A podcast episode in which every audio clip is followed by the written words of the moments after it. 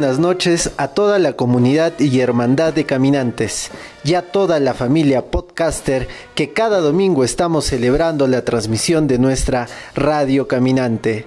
Hoy es un domingo diferente.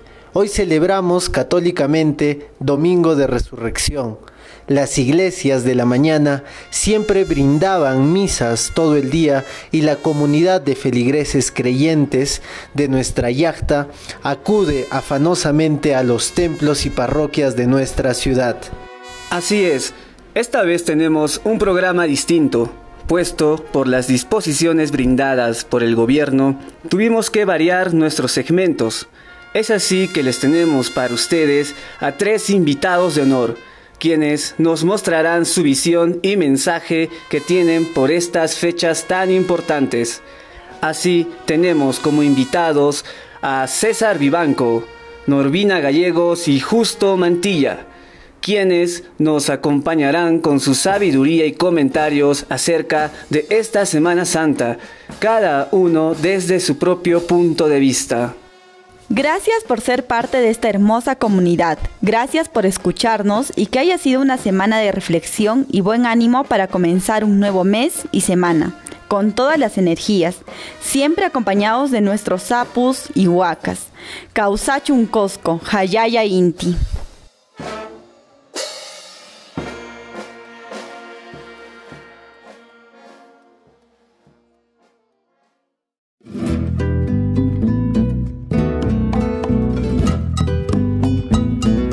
Estamos a punto de llegar a La Panchita, chichería tradicional del Cusco que está muy cerca de la Huaca de Chectacaca.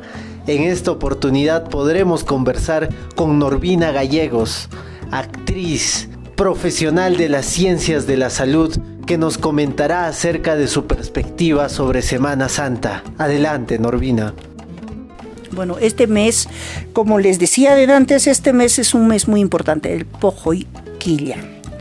Entonces, como siempre, ¿no? Nuestros hermanos españoles cuando llegó la invasión, ellos tomaron los, uh, los rituales más importantes, las huacas y las huancas tan importantes, ¿no?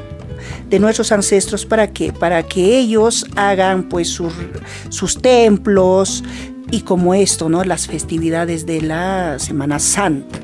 Entonces qué significa esto para nosotros no oh, Jesucristo se decía, no, Jesucristo para ellos es como si estaría representando pues nuestro Taita Inti, ¿no?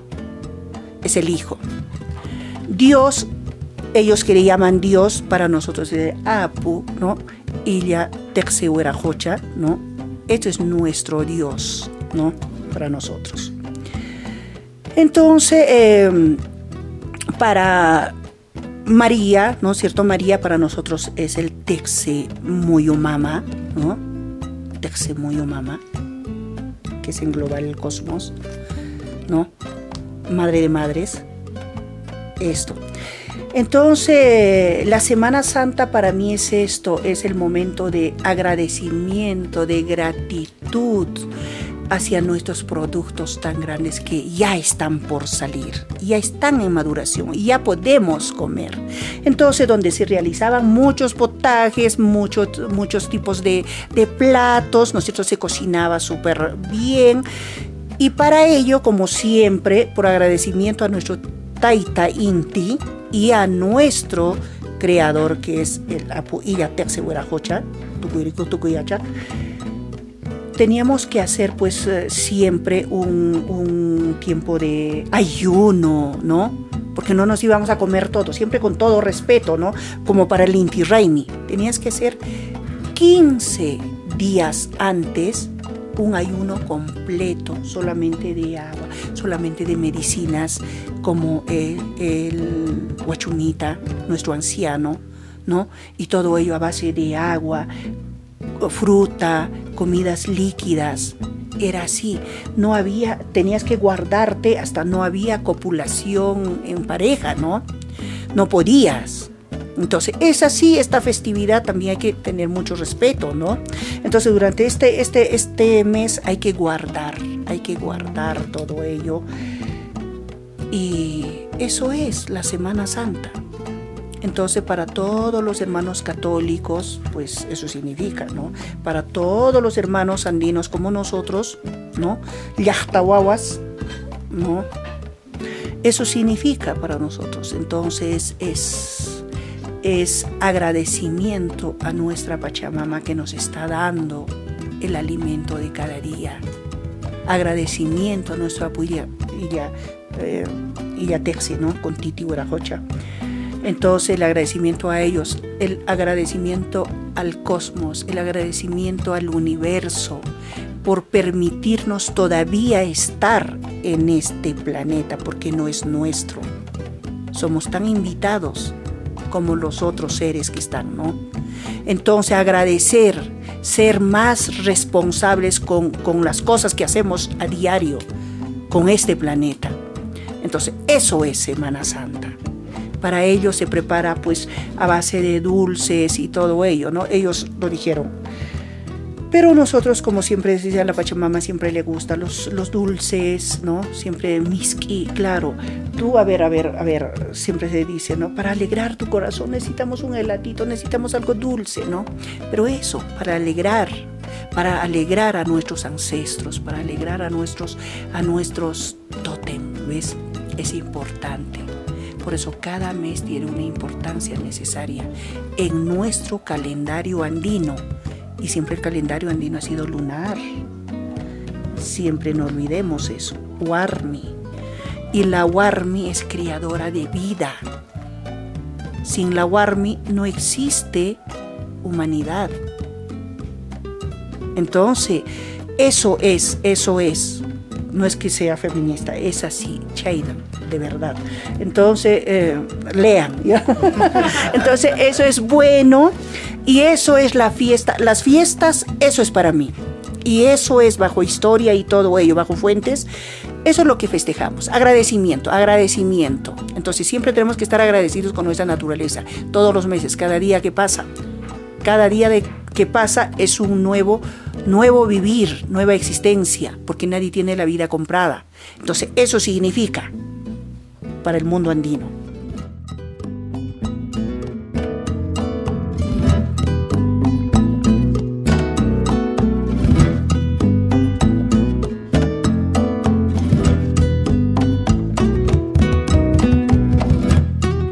La capital arqueológica de América celebra la Semana Santa rindiendo culto a la imagen del Señor de los Temblores, el Taitacha de los Temblores.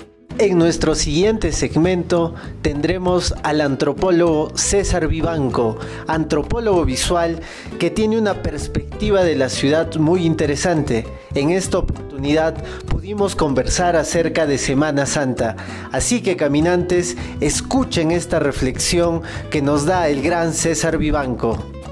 ¿Sabe qué es lo que marcó, me marcó esto de la Semana Santa? Cuando yo era un chuspiño, casi un niño prácticamente de 8 o 10 años, y asistí a eso que llaman la charla de las tres horas, que es el día viernes, ¿no? Estamos hablando, ¿saben de cuándo? Oiga, casi un siglo atrás.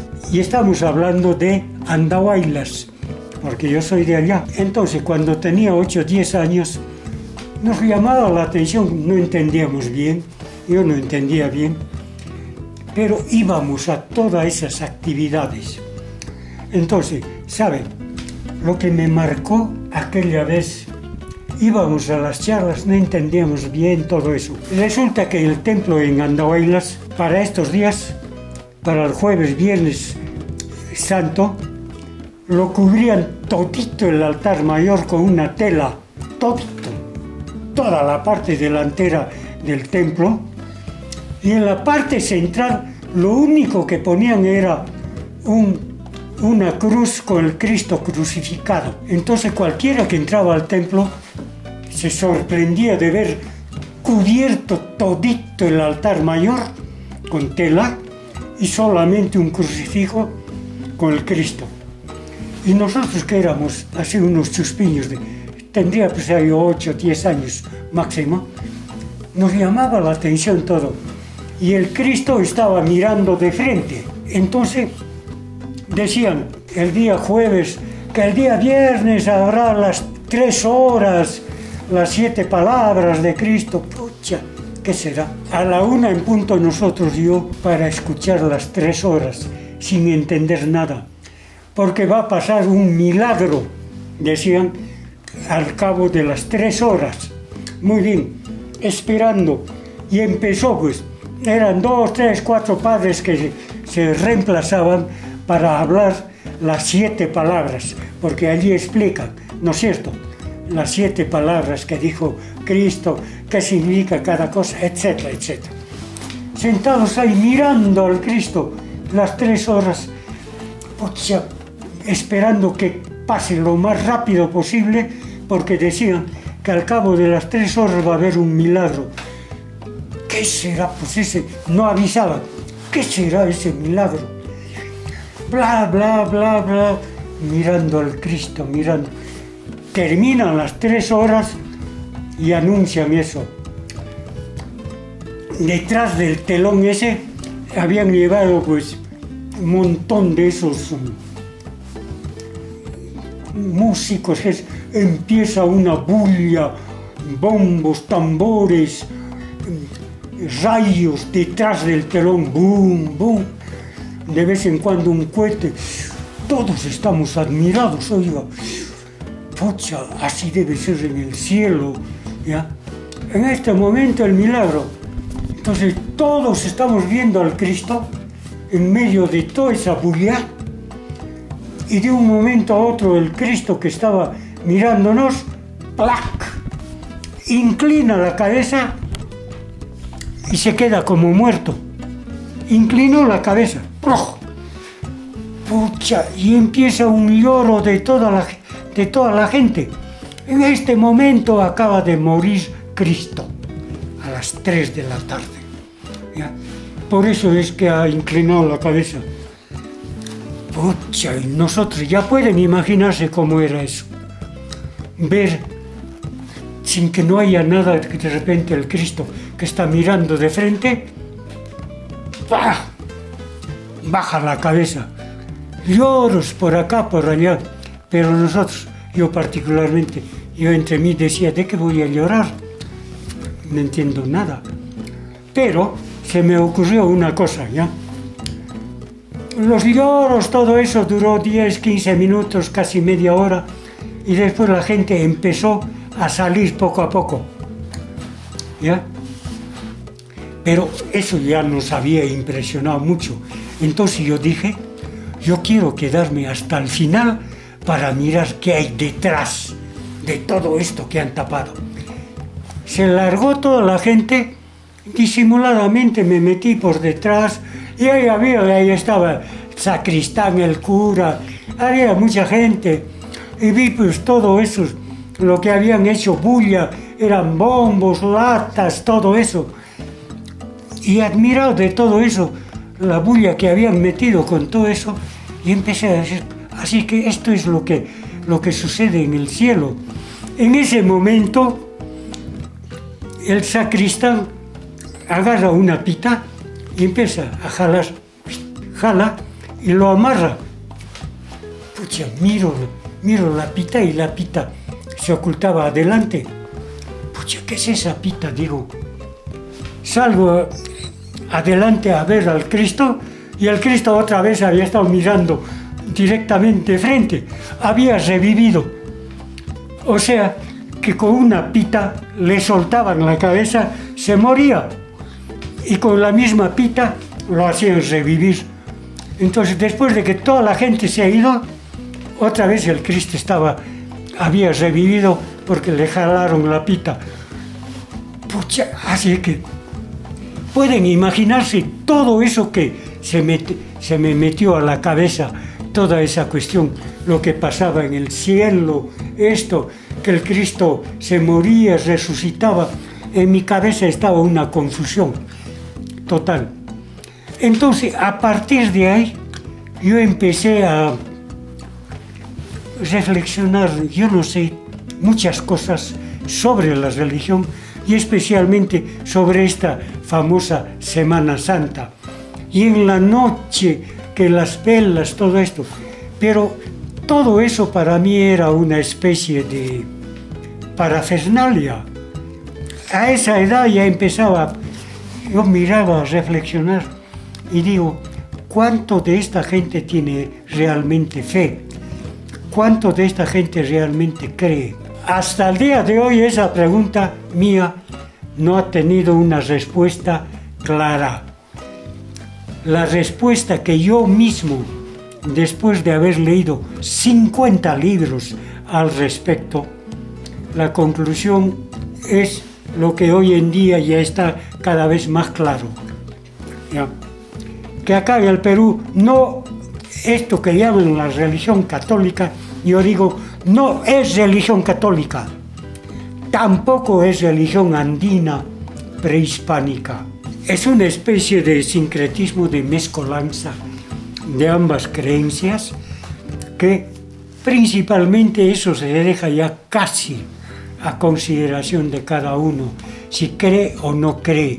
Pero de acuerdo a lo que he hablado, de acuerdo a lo que he visto, he escuchado, la mayor parte de esta gente no es católica, dicen creer, dicen ser católicos, pero en el fondo no lo son. Dicen ser andinos, esto, tampoco lo son, porque lo son, no son ni lo uno ni lo otro. Son una mezcolanza muy rara, son unos híbridos. En parte yo mismo me considero un híbrido. Si a mí me preguntan entonces en quién crees, yo creo en la naturaleza, en las fuerzas de la naturaleza, donde para mí está el verdadero Dios, que no se confunda absolutamente con el Dios católico. La festividad de la Semana Santa en Cusco inicia el Domingo de Ramos con la tradicional bendición de ramos procesión y celebración eucarística en la Basílica Catedral del Cusco.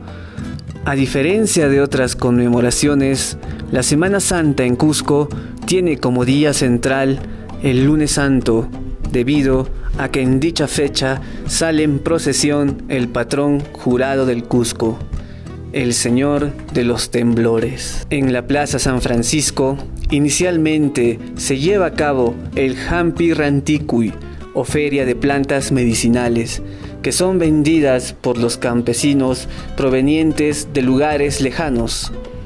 Resalta la compra de cruces de espinos crecidas de manera natural. Estas cruces son colocadas y hasta veneradas detrás de las puertas de los hogares cusqueños para protegerlos del mal. Acá en la huaca de Chectacaca, con plantitas a mi alrededor, quiero presentarles la siguiente entrevista a un gran admirador de la botánica del Cusco. Hablamos ni más ni menos que a Justo Mantilla, quien también nos tiene una percepción interesante sobre la relación de las plantas y esta Semana Santa. Muchas gracias Justo por tu entrevista y a toda la comunidad de caminantes les dejamos con el gran Justo Mantilla. Bueno, como siempre agradecerles ¿no? la oportunidad de poder compartir las experiencias en diferentes temas. En este caso, como se está mencionando, estamos en Semana Santa y es importante ¿no? mencionar de que nosotros como como personas, como familias que vivimos en el mundo andino, somos herederos de culturas originarias. No, también ahora convivimos desde la llegada de los españoles, también hemos asumido costumbres, eh, formas de vida, formas de consumo eh, de, los, eh, de los colonizadores. Entonces creo que son hechos que no podemos negar es parte de nuestra historia y siempre yo menciono que tal como el amauta José María Arguedas nos mencionaba, que nosotros somos, o sea, mestizos, ¿no? llevamos oh, sangre eh, europea, llevamos sangre de nuestros antepasados incas y de igual manera, ¿no? O sea, los patrones, las costumbres que hemos, digamos, asimilado también responden a esas culturas. Entonces, la Semana Santa se puede, digamos, un poco mm, comentar o expresar desde el punto de vista, si se quiere, ya colonial, ¿no? de, influencia más religiosa española. Eh, y también, o sea, persiste toda la cuestión tradicional andina. Y en Semana Santa vemos esas, esas cosas, esos aspectos que estamos mencionando. Y en mi caso, eh, por ejemplo, yo siempre desde niño también, ¿no? Eh, podía ver que una de las actividades importantes, ¿no? aparte del compartir en familia, del preparar los famosos 12 platos, aunque ahora sea difícil poder de repente preparar los 12 platos, pero creo que era más importante estos momentos de, unidad, de convivencia con la familia, de compartir lo poco, lo mucho que uno tenía. Y también uno de los recuerdos de repente más importantes es eh, en la propia familia, por ejemplo, el, ir a recoger eh, plantas medicinales. ¿no? Ah, estoy hablando de más o menos 50 o más años atrás, aquí en Cusco, donde todavía, ¿no? por el lugar donde vivíamos, podíamos ir a recoger nosotros mismos las plantas medicinales. ¿no? Y este recoger era especialmente, según la tradición católica cristiana, eh, los días, el día de Viernes Santo, ¿no? Donde se dice que el día de Viernes Santo, el día en que muere el Señor Jesucristo, mm, en, el pensamiento, en el colectivo, se decía que eh, en ese día las plantas mm, adquirían o tenían mayor poder curativo. Entonces, eh, todo el mundo prácticamente, y eso también yo lo pude ver y vivenciar en muchas comunidades campesinas ya trabajando como profesional, en este día todos salen muy temprano al campo y desde las zonas altas hasta las zonas de valles interandinos pues se recogían todas las plantas que estaban a disponibilidad. Esas plantitas luego se traían a la casa y aplicaban ya técnicas tradicionales eh, especiales para poder secarlas, porque la idea era tener las plantas medicinales disponibles eh, para todo el año. Entonces eh, necesariamente se tenía que deshidratar o secar y este secado era bajo sombra, ¿no? Eh, especialmente debajo del techo ¿no? de, la, de las casas se hacían manojos de las hierbas, de la muña, del panti, de todas las plantas que ese día se podían recoger y luego se dejaban amarrados para que pudiera secar bajo sombra y con ventilación natural.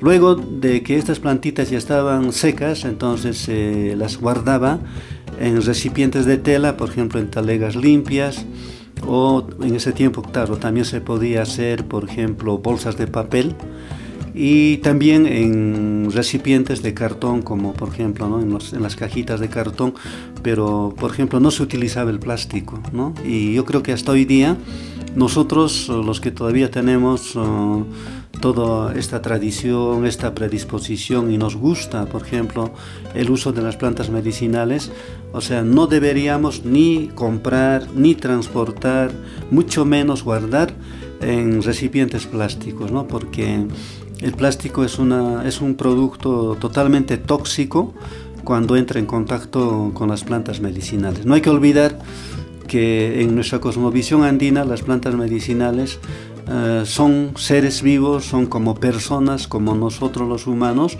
y que igual que nosotros sienten, igual que nosotros pueden tener dificultades, por ejemplo, cuando no los tratamos bien, cuando no los secamos bien, igual cuando no los almacenamos bien. Entonces, eh, en, estos, en estos días, pues en las prácticas que todavía realizamos, por un lado, exactamente tomamos en cuenta, digamos, la religiosidad, ¿no? O sea, cristiano, católica, cristiana, pero complementada, ¿no? Complementada con todos los conocimientos y prácticas del mundo andino, ¿no? de, de nuestros antepasados. Entonces yo lo que más, como te digo, lo que más recuerdo ah, son justamente, por ejemplo, estas prácticas, ah, especialmente con el tema de las plantas medicinales. Creo que todos ah, los cusqueños no comprendemos que, como al principio mencionaba, hemos tenido todo un proceso de sincretismo en lo religioso nos prácticamente, no sé si se han mezclado, se han sobrepuesto, no sé qué término le puedo dar, pero lo real es que vivimos ah, las dos tradiciones, las dos costumbres. Y efectivamente, ¿no? Por ejemplo, creo que como el día del lunes santo, acá en Cusco, bueno, ahora por la pandemia ya no se está realizando, es la famosa procesión del Señor de los Temblores, ¿no? El Taitacha, ¿no? patrono acá de la ciudad del Cusco, que es el Cristo Moreno, ¿no? Y creo que también es importante, ¿no? Desde mi punto de vista, de lo que he escuchado, he leído, eh, es como eh, las culturas andinas, en este caso la cultura inca, mm, asimilado, o sea, lo hecho propio, ¿no? la religiosidad, ah, en este caso europea. ¿no? O sea, en otras palabras, se ha apropiado de algo que vino de afuera, pero como que lo ha hecho suyo. ¿no? Y el Cristo representa eso, ¿no? incluso por su propio nombre quechua, ¿no? Taitacha, ¿no? de los temblores. Y el uso, por ejemplo, de la planta más representativa que se mantiene hasta hoy día, por ejemplo, el ñuchu, ¿no? las flores de ñuchu, que son las plantas o las flores que son infaltables ¿no? en la procesión del Taitacha de los Temblores, en los adornos que se le ponen en la cruz, en la corona, en los arreglos florales que los cusqueños presentan al paso de la procesión en sus balcones o también en las alfombras que preparan con mucha devoción. Entonces predomina el ñucho. Entonces la gran pregunta era, eh, ¿Por qué el ñuchu, no? ¿Por qué en otra flor de repente el canto? ¿Por qué no de repente las flores de chachacomo? ¿Qué sé yo?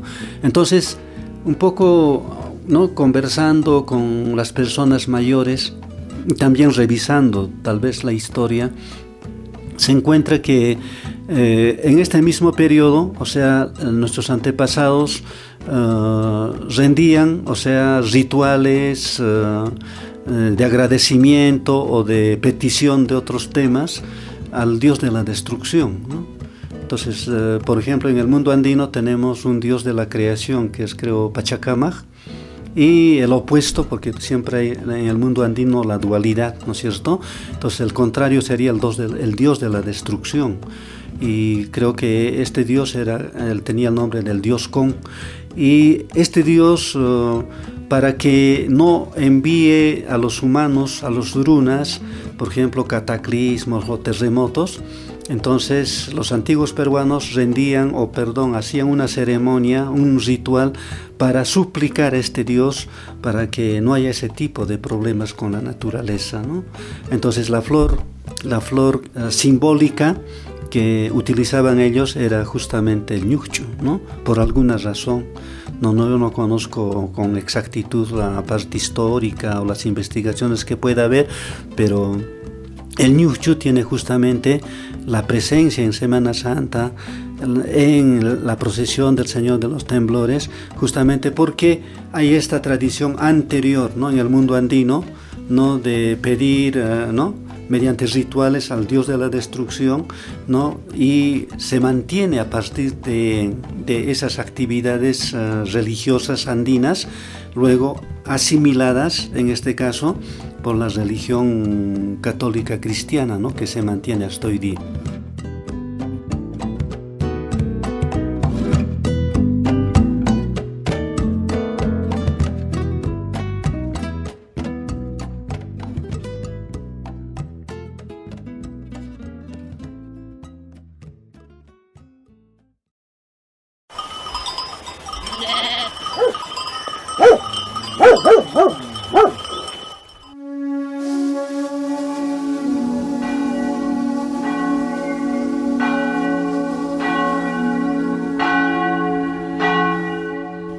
Fire es el proyecto musical de Angelo, quien hoy nos va a demostrar sus aptitudes musicales.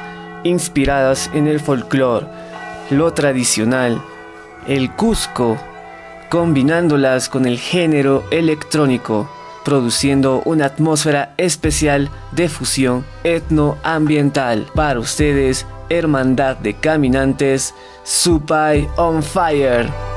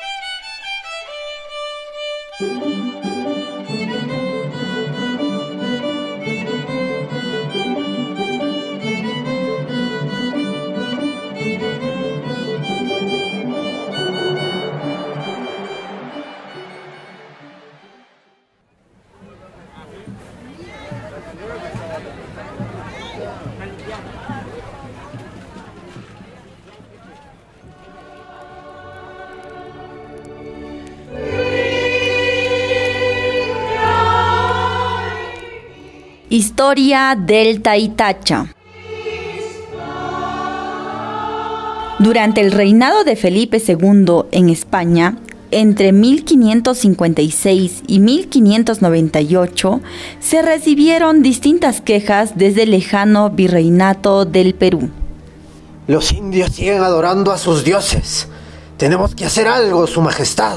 ¡Hostias! Cansado el rey, se puso a pensar hasta que tuvo una solución. Que se tallen imágenes de Cristos morenos para que el indio pueda identificarse y envíenlas al Cusco de inmediato. ¡Hombre, ya! Terminadas las imágenes, fueron embaladas y enviadas al virreinato del Perú en barco, junto a frailes, corregidores y encomenderos.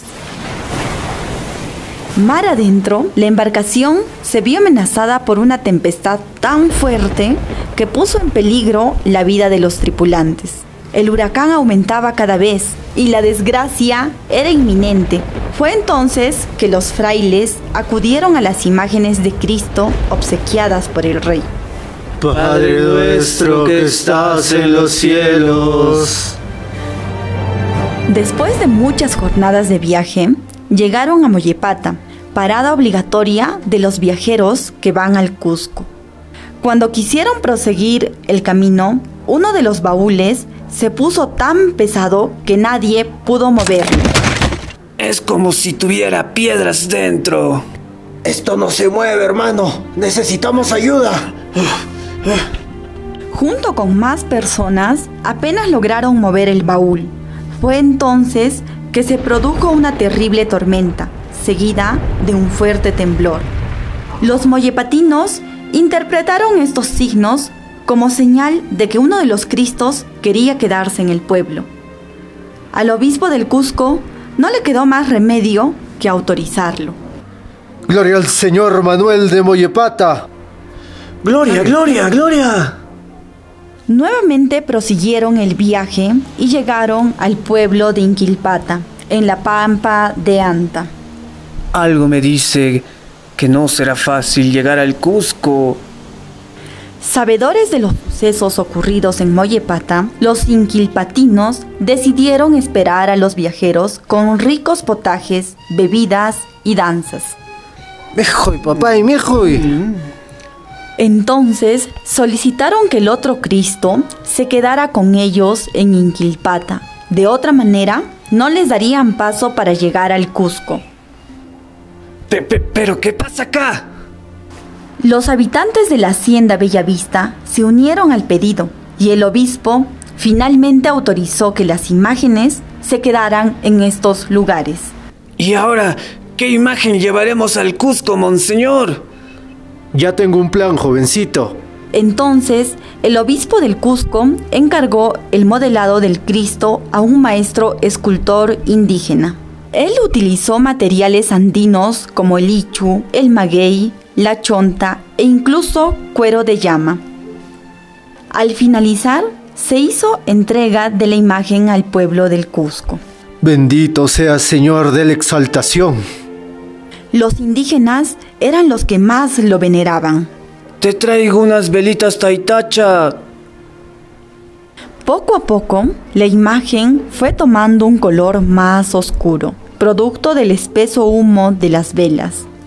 Cada vez se parece más a nosotros. Entonces fue llamado inicialmente Señor de los Indios. Por eso tenemos el deber de velar a nuestro Apuyaya. También dicen que participó de las fiestas del Corpus Christi. Sin embargo, nadie imaginó que su verdadera misión en el Cusco llegaría de una manera nefasta. Jueves 31 de marzo de 1650. Después del mediodía sobrevino un gran temblor de tierra, que duró por espacio de tres credos con tanta fuerza y violencia que derrumbó templos, conventos y casas de toda la ciudad. La gente desesperada clamó por un protector. Entonces, la única imagen que milagrosamente paró los fuertes sismos fue el Señor de los Indios, quien fue rebautizado por todos los cusqueños como el Señor de los Temblores. Y desde entonces, cada lunes santo renueva esta alianza protectora con su pueblo.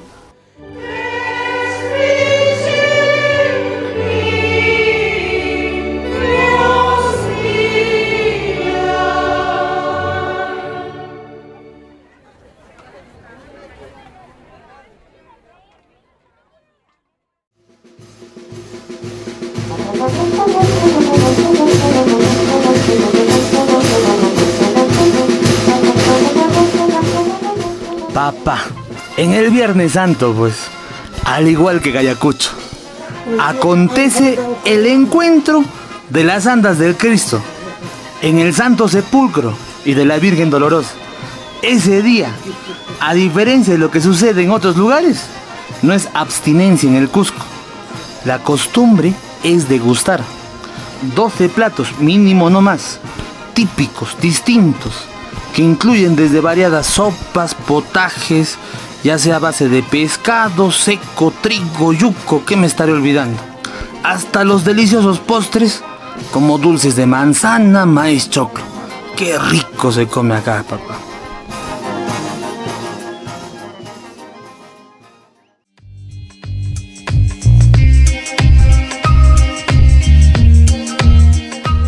A continuación tenemos para ustedes el segmento Entre dichos, dimes y diretes, a cargo de nuestro gran compañero y caminante Inti Yapa. Y solo aquí en Radio Caminante. Disfruten con la siguiente presentación.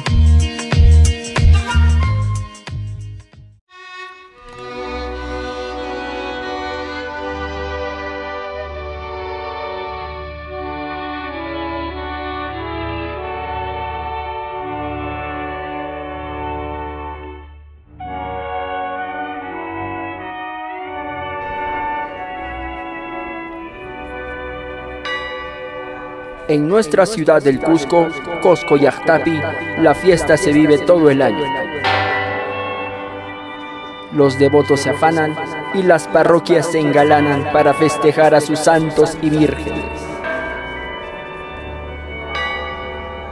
El señor cura los cree imágenes, pero nosotros, los Coscoruna, sentimos el Kamaj en ellos.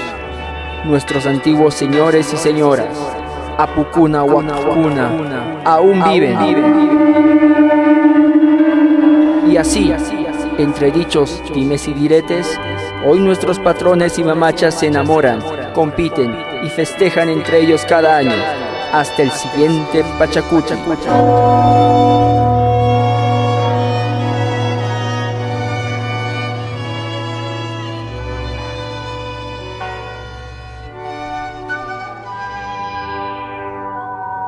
En el Cusco, la Semana Santa se vive con mucha tradición y recogimiento. Indudablemente, la procesión del lunes santo de nuestro patrón jurado, el Señor de los Temblores, es uno de los acontecimientos más importantes que todo Coscoruna espera con mucho fervor, ya que es muy milagroso. A continuación, presentamos un par de testimonios que dan fe de ello.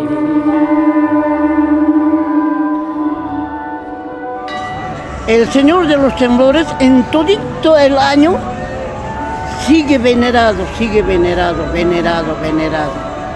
Viene desde la festividad de Cristo Rey en octubre, el 28. Viene festividad de, la, de Navidad.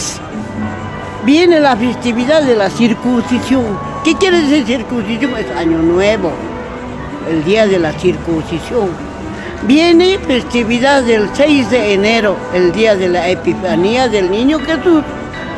Viene el Pascua Florida, Semana Santa, Pascua Florida, todito el mes está en el altar mayor para ser venerado y eh, este que se llama sermones hay de quechua, misas hay de quechua Uh, hay cosas lindas. Yo le he visto abrir la boca del Teitacha. Yo pues en cada lunes santo, siempre aquel san, siempre, ahora ya con la juventud, quizás que hay bastante gente ahora muchachos, ya los hijos, los jóvenes, hay pues, bastante ahora, hay como más de 150 muchachos. Entonces nosotros los viejos pues, ya estamos también, eh, ya, ya no subo a la anda, nada. Antes yo limpiaba solito la anda, toda la anda del Señor para el lunes santo, para octubre. Yo hacía solito, con la familia Mendíbil, con los Mendíbil, con la señora Agripina, la señora uh, Jorgina Dueñas de Mendíbil. Con ellos, claro, con ellos, porque ellos eran devotos, pero al Señor, pero así, cerrados. Entonces con ellos y yo subía al banco arreglado, yo solito para el lunes santo, yo ponía las plumas negras, es que ahora sale, esas cosas, ahora yo ya no subo porque también ya el mismo peso de tu edad, los años, son, tengo más de 80, casi camino a 90 ya. Mira, y mira, todo el mundo no me cree que estoy camino a 90, no me creen, Entonces, por eso digo, ¿cómo es Dios? ¿Cómo el Señor da vida a todo aquel que tiene buena voluntad o buen deseo? Nos ayuda con la vida para dar testimonio, porque con eso se cumple que el Señor lo que dijo, no, honra a tu padre y a tu madre, te daré una vida larga para testimonio de donde se está cumpliendo. Yo veo eso, que hay algo en mí, hay eso. Lo que me ha hablado el Señor era lunes santo, y yo siempre recogía su peluca para cambiarle para lunes santo. Me lo agarras un día así de todo corazón, cómo seguía el amor ese rato, que ese cariño, esa dicha de tenerlo la peluca en mi y siempre recibía. Sus sudarios recibían para cambiarle para el lunes santo.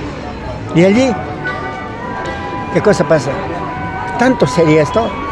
Me voy a la casa y esa noche, en mis sueños, me dice, mire, me aparece igualito como le he recibido la peluca. Aparece la peluca como estaba agarrando y aparece su carita así. Toda la cara al Señor me abrió y allí le he visto abrir la boca y me dice, oración, una voz hermosa.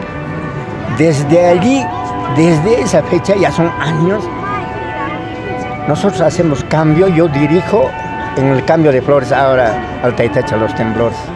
Sabes, te voy a contar un caso.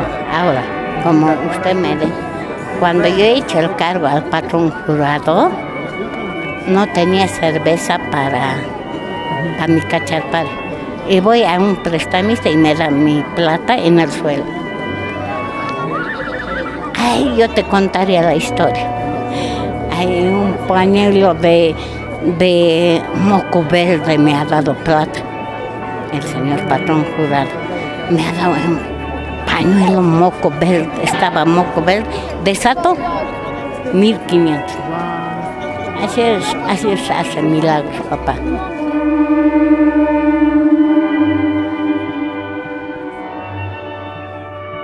Asimismo, el Señor es conocido por ser justo juez y castigador.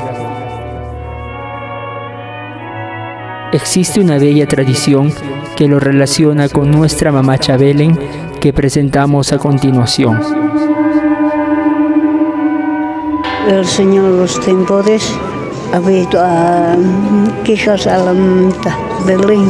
No, no puedo aguantar a tus hijos, ya todo mi socia ya no me respetan ya. No me respetan ya, yo voy a matar lepla, había dicho, lepla. Entonces la mamá Belén se va a robar, llorando se va a robar, no, no hagas eso. No, eso, esa enfermedad no das a mis hijos. Así va a robar.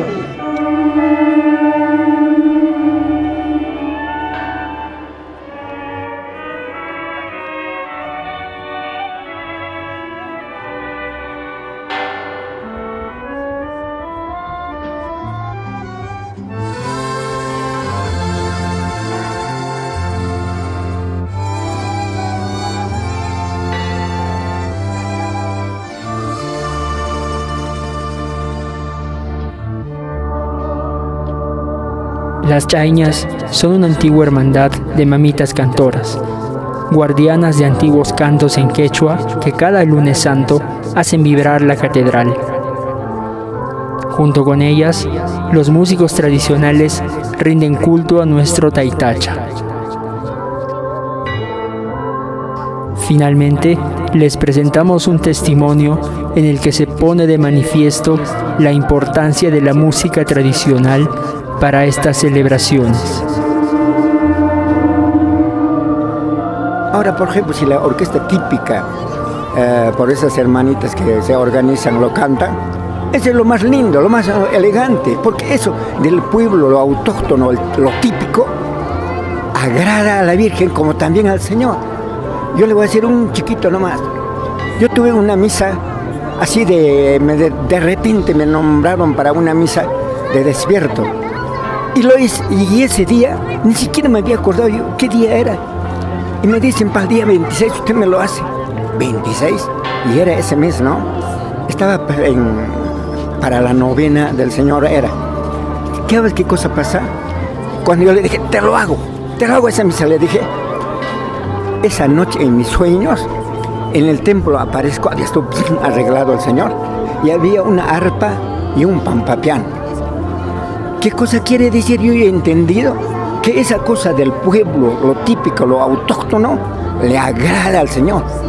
Y es por eso que estas señoras cantoras, los músicos, se dedican a un arte, pero esto es un arte. Cuando uno tiene esa vocación de cantar, de tocar, lo hacen con ese corazón, con ese arte de música, lo interpretan. Y eso le agrada, parece mentira a la, imagen. A mí me han pasado esas cosas. Entonces, por eso yo le, yo le cuento, ¿no? Esto. Y es algo bonito.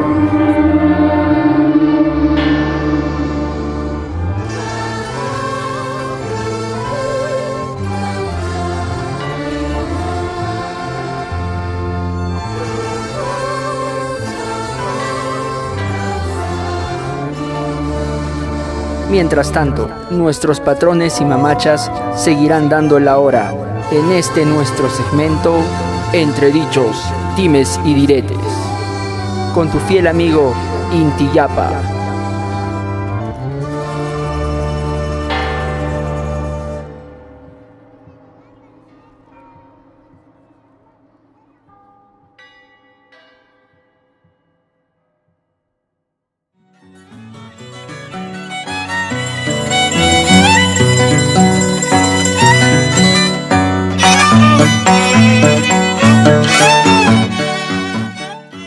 Me queda agradecer, como cada domingo, al equipo de caminantes que está detrás de la formación del podcast cultural, Radio Caminante, y también a nuestros hermanos y hermanas que cada domingo están con nosotros acompañándonos en este viaje cultural, entregándoles lo mejor para que podamos juntos caminar y aprender. Quisiera agradecer a nuestros invitados de hoy, a César Vivanco, Norvina Gallegos y Justo Mantilla. Y hasta el próximo domingo, en el cual tendremos más entrevistas y más sorpresas para ustedes. Estaremos siempre agradecidos con la ciudad del Cusco, quien nos brinda sus montañas, sus valles, sus huacas para caminar y también realizar este podcast cultural. Queremos agradecer a toda la comunidad de caminantes y desearles a todos y todas que tengan una buena semana hasta el próximo domingo y no se despeguen de su programa Radio Caminante. Esperamos que hayan disfrutado el podcast de esta noche, al igual que cada uno de nosotros.